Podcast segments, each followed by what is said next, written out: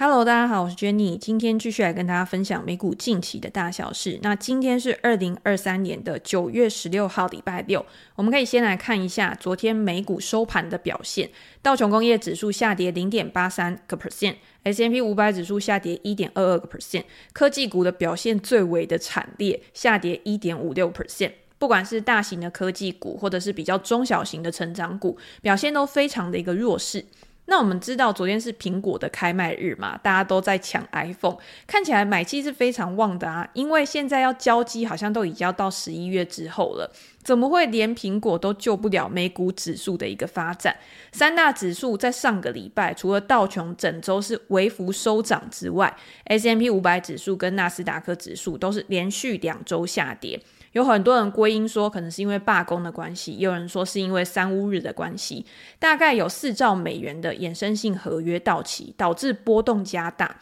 再加上这一次就是 S M P 五百指数再平衡的日子，才会让市场有这么大幅度的一个波动。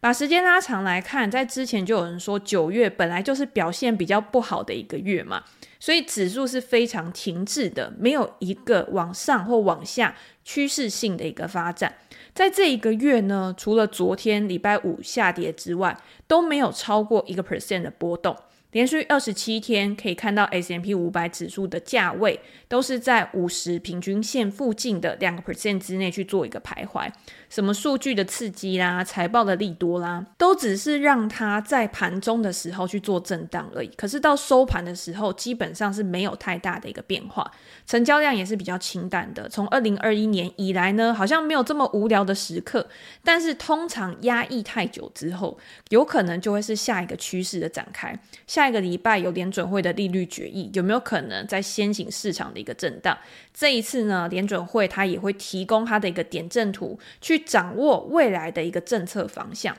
那以过往的记录来看，现阶段确实是应该要比较保守一点，因为在九月的衍生性合约结算之后，有近八成的几率，整个指数都还是比较弱的，要再过几个礼拜才会慢慢的去恢复到正常的轨道。所以这个时候呢，大家可以冷静下来，你今天到底是要抄底还是要落跑？如果你要抄底的话，可以有一些好公司来做选择，它的现在价格又是比较合理的位阶的话，我觉得也不失为一个好的策略。那我们先回到上个礼拜，有哪一些比较重要的经济数据要公布？在上个礼拜，除了密西根大学的消费者信心之外，我觉得大多数的数据都还算是比较正面的，包括我们之前讲的 CPI 啊、PPI 啊、零售销售都是优于市场的一个预期的嘛。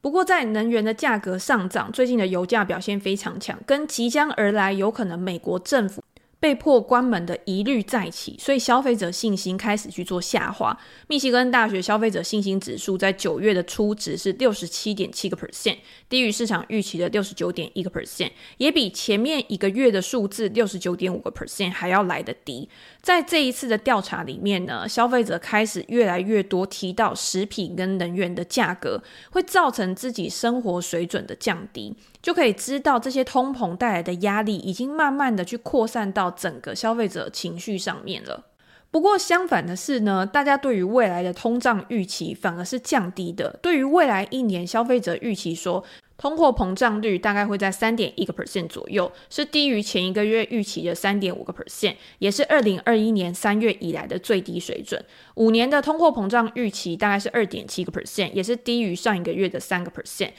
这样看起来呢，消费者信心的一个降低，那再加上他们认为通膨会趋缓，是不是代表未来的经济真的会陷入到一个比较趋缓、比较低迷的一个情况？跟我们之前几集提到，有很多的分析师开始去担忧美国未来会陷入经济衰退，在二零二四年的时候会开始去做一个降息的动作，去提振经济，好像有一些不谋而合。可是资本市场上面的参与者、投资人呢，他们的动作其实是比较两极的。有一些人他们是非常的看多市场，所以根据美国银行提出的一个数据，在过去这一个礼拜呢，股票基金单周流入的量创下了十八个月以来的最大。因为大家认为说美国的经济会走向软着陆的一个情况，可是美国银行的另外一位超级明星分析师 Michael Harnett，他却认为说他看到了另外一个看跌的前景，因为现金跟国债也都吸引了大量的资金流入。为什么大家会想要囤积现金？为什么大家想要去投入在国债上面？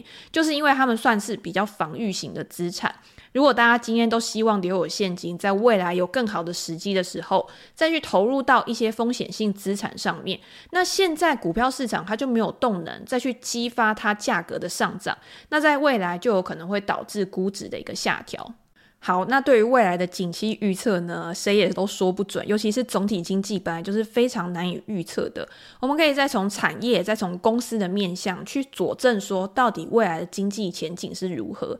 在上个礼拜五科技股里面表现最差的一个类别，应该就算是半导体类股了。包括像 NVIDIA、AMD，或者是像记忆体的美光这一类公司，股价都有非常大幅度的一个下跌。但是呢，另外一个族群，也就是半导体的设备类股，表现的也都非常差，下跌的幅度都超过四个 percent。像应用材料下跌了四点四个 percent，或者是科林研发、科磊公司下跌的都超过五个 percent。原因就是路透社的一个报道传出说，全球最大的晶圆代工制造商台积电护国神山通知他的设备供应商说，他要延后设备的出货，因为他对于未来客户的需求感到有一些比较悲观的一个看法。这个消息出来之后，当然就导致这些半导体设备股的价格受到非常大的一个冲击嘛。但是也有分析师表示说，因为现在市场都关注在人工智慧的热潮上面。忽略了半导体在其他的领域呢，还是处在非常低迷的一个情况。比如说像消费电子，目前还没有非常大的一个起色嘛。三星虽然说还要开始去做呃减产或者是涨价的一个动作，但是目前看起来呢，也都还没有对于实际的营收与获利造成比较大的一个拉提。所以现在半导体应该还是处在一个比较低迷的景气循环当中，当然没有办法靠 AI 去独撑场面。不过，我们也要去评估这样的情况到底是暂时性的，还是永久性、结构性的一个问题。我觉得短期的 AI 热潮当然有可能去炒高了半导体某一类股票的一个估值，但是对于半导体的设备股来说呢，它是比较好去做一个估算的，因为在过去的财报里面，它都会告诉你说，我今天我的产能、我的积压订单大概是多少。它今天没有办法很快的去扩充它的产能的时候，你就可以透过过去的营运表现、过去的估值去推估它现在的合理价格。如果大家有在看过去一季的财报的话，就可以看到半导体的设备类股，它在它的财报里面都有提到，在未来 AI 趋势的一个领域下，因为半导体它所需要的规格也会越来越高，导致他们在设备的一个价格上面也有可能会去做提价，甚至他们在资源服务的一个业务上面呢，也会有比较好的成长表现。相比于其他的半导体公司来说，半导体设备类股的估值虽然也比之前稍微高了一些。但是我觉得它也处在比较合理的估值区间里面，也就是说，如果今天股价再有下探的话，它可能会到比较便宜、比较可以去买进的一个价格。那这个时候再去做布局的话，我觉得对于半导体的投资人来说是一个不错的选择。那讲到半导体，当然就不能讲到 ARM 的一个上市。在上市的第二天呢，一开始还是处在非常激情的一个状况，开盘的时候股价一度上涨六个 percent 以上。但是收盘的时候，因为整个大盘都比较弱势，半导体产业也是受到非常大的一个影响，所以它收盘下跌了四点五个 percent。那 ARM 的选择权交易呢，也会在下个礼拜一开始上市交易，这也有可能会吸引更多的散户投资人想要去加入到交易的一个行列，去参与这个 IPO 行情。所以大家也可以观察一下，在下个礼拜 ARM 的选择权交易上市之后呢，会不会再引发新一波的热潮，造成股价估值的一个变化。好，那我们接下来呢，再来跟大家分享。我觉得上个礼拜，我觉得算是影响市场非常重要的一个关键。不管今天是资本市场或者是就业市场，都应该关注的一个新闻，就是美国汽车工会的罢工事件。美国汽车工会是什么？你听这个名词呢，你就知道它一定是去替工人争取他的权益的嘛。每四年呢，美国汽车工会都会代表在通用、福特或者是 Stellantis 这些公司工作的一些工人，将近十五万名的雇员去进行谈判，重新签订他们的劳资合同跟他们的一个福利。所以通常是他先选择一家车厂去达成共识之后，其他的车厂也会遵从差不多的模式，整个产业就会处在一个比较和谐。也、比较呃 OK 的一个状况。可是今年呢，在几家公司它都连续创下了优异的获利表现之后，工会当然也会希望可以要求更好的福利。所以在今年的谈判中呢，一直都没有达到很好的共识，导致美国汽车工会在九月十四号的时候开始去进行罢工的行动。一开始呢，只是有限的罢工嘛，可能针对某个特定的领域，然后针对一些人。在这个罢工的期间呢，工会他们也会有一些资金去支应罢工的成员，可能给他们一些补贴之类的。但是现在市场会担心说，如果未来引发更全面性的罢工的话，会不会导致更严重的结果？他们很怕这个罢工的行动会拖得非常的长。那这一次的罢工谈判到底是在哪里卡关，坚持不下？主要就是因为工会要求这些汽车的制造商在未来的四年呢，把每小时的工资增加百分之四十。现在全职的工人他的起薪价每小时是十八美元左右，最高可能可以达到三十二美元。可是现在工会希望说，我的起薪就应该要达到过去的最高水准，而且他希望这些公司可以使用更少的临时雇员，帮他们可以增加更多的福利。例如，二零二二年的通货膨胀非常严重，所以工会希望说，这个薪资跟他的生活费补贴呢，可以跟通货膨胀去做一个挂钩连接。这个福利呢，其实在过去二零零七年之前，就是金融海啸之前是有的，但是在二零零九年之后，因为历经了金融海啸嘛，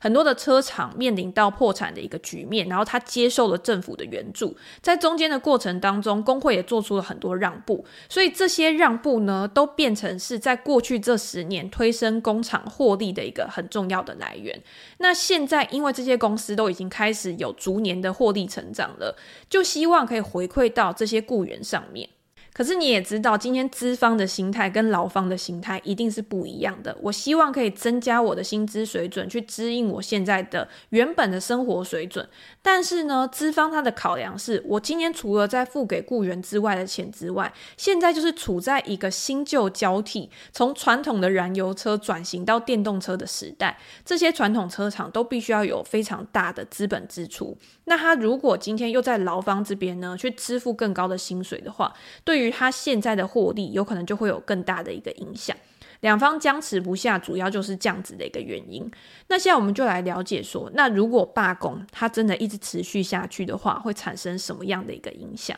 根据过去的经验，二零一九年的时候，通用汽车也遭遇到为期四十天的罢工行动。首当其冲的就是我们刚刚讲的公司的获利表现，因为今天你给公司的员工很高的薪水，也会影响你的获利。但是如果公司的员工他不上班的话，也会去影响公司的获利啊。所以当时造成通用汽车大概三十六亿美元的息前税前获利影响，大概是通用汽车半个月的营收数字。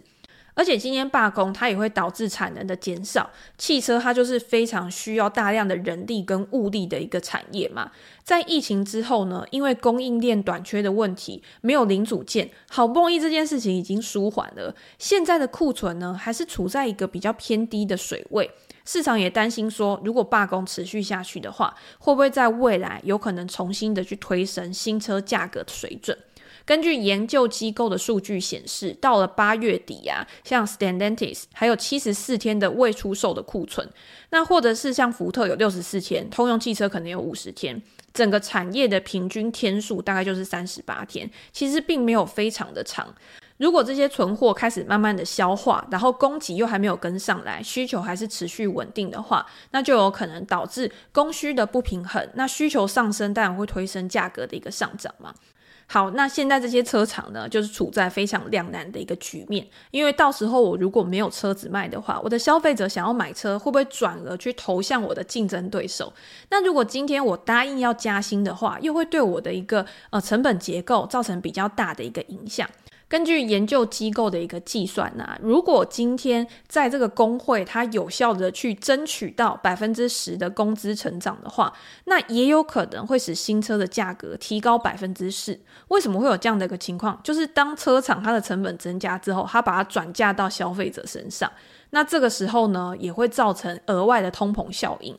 这样大家就知道为什么会一直劳资双方都坚持不下。好，那我们现在假设，那罢工就是会持续的进行当中。根据统计呢，像通用啊、福特啊、Stellantis 这些公司，短短十天的罢工就有可能造成他们五十亿美元的损失。这个只是对这些公司来说哦，可是大家会更进一步担心说，如果这些车厂它一直这样停滞下去，没有好好的去运作的话，会不会去影响到美国经济？这个应该也是投资人比较关心的事情嘛。根据经济学家的一个说法呢，这一次的工会全面罢工有可能会导致美国的经济每天损失约五亿美元。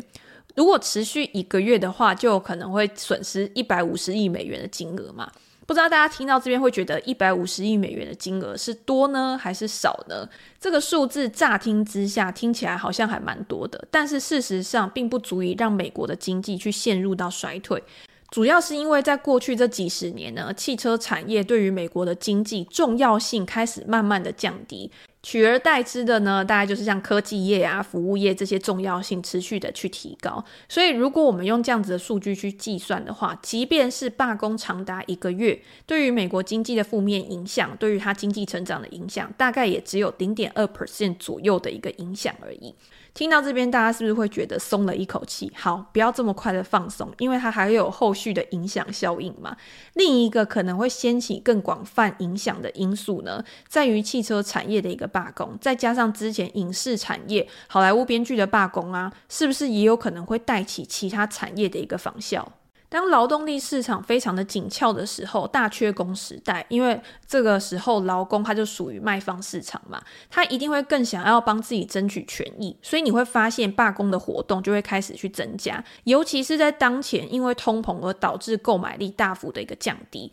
可以看到二零二二年经通胀调整后的家庭收入中位数下滑了八点八个 percent，大概就是一千七百五十美元左右，这个数字呢，它下滑的幅度是非常大的。那在二零二三年虽然已经有所改善，但是我今天我的购买力还是没有很好的去做提升的时候，那对于这些雇员来讲，对于这些老公来讲，他当然希望可以争取到更多的薪资，来帮助他可以减缓他生活的压力。那罢工活动如果开始渲染到其他的产业的话，就有可能真的会对美国经济造成影响了。所以你说这个罢工事件，它对于整个股票市场是不是有造成冲击？也许现在的下跌呢，并没有非常直接的一个关系，但是它也会变成一个潜在的风险。我们可以看到，在上个礼拜五的时候，美国总统拜登他也表示说，他想要去在两方之间去做一个斡旋，来促进劳资双方之间达成协议。他认为说，现在的美国汽车公司啊，真的没有跟工会成员去公平的分享他的一个获利，并不是说一定是五十五十。啊，但是也希望可以达到一个双赢，两边都很满意的一个结果。所以这些公司呢，他当然已经提出了他对于可以提供给劳方更多的福利，比如说像通用汽车的执行长 Mary，他就有说，他可以提出四年内加薪百分之二十，额外的生活补贴跟养老金的一个领取。他认为这已经是一个非常有诚意的一个报价了，也希望可以快点的去解决这一次罢工造成的混乱。让两边呢，或者是公司可以真的聚焦在转型的一个过程当中，因为目前这些传统车厂最重要的事情，还是要想说要怎么样在电动车市场里面去争取更大的市占率，跟怎么样从电动车业务里面去赚到钱，因为他们目前的获利主要的来源呢，都还是在传统的油车上。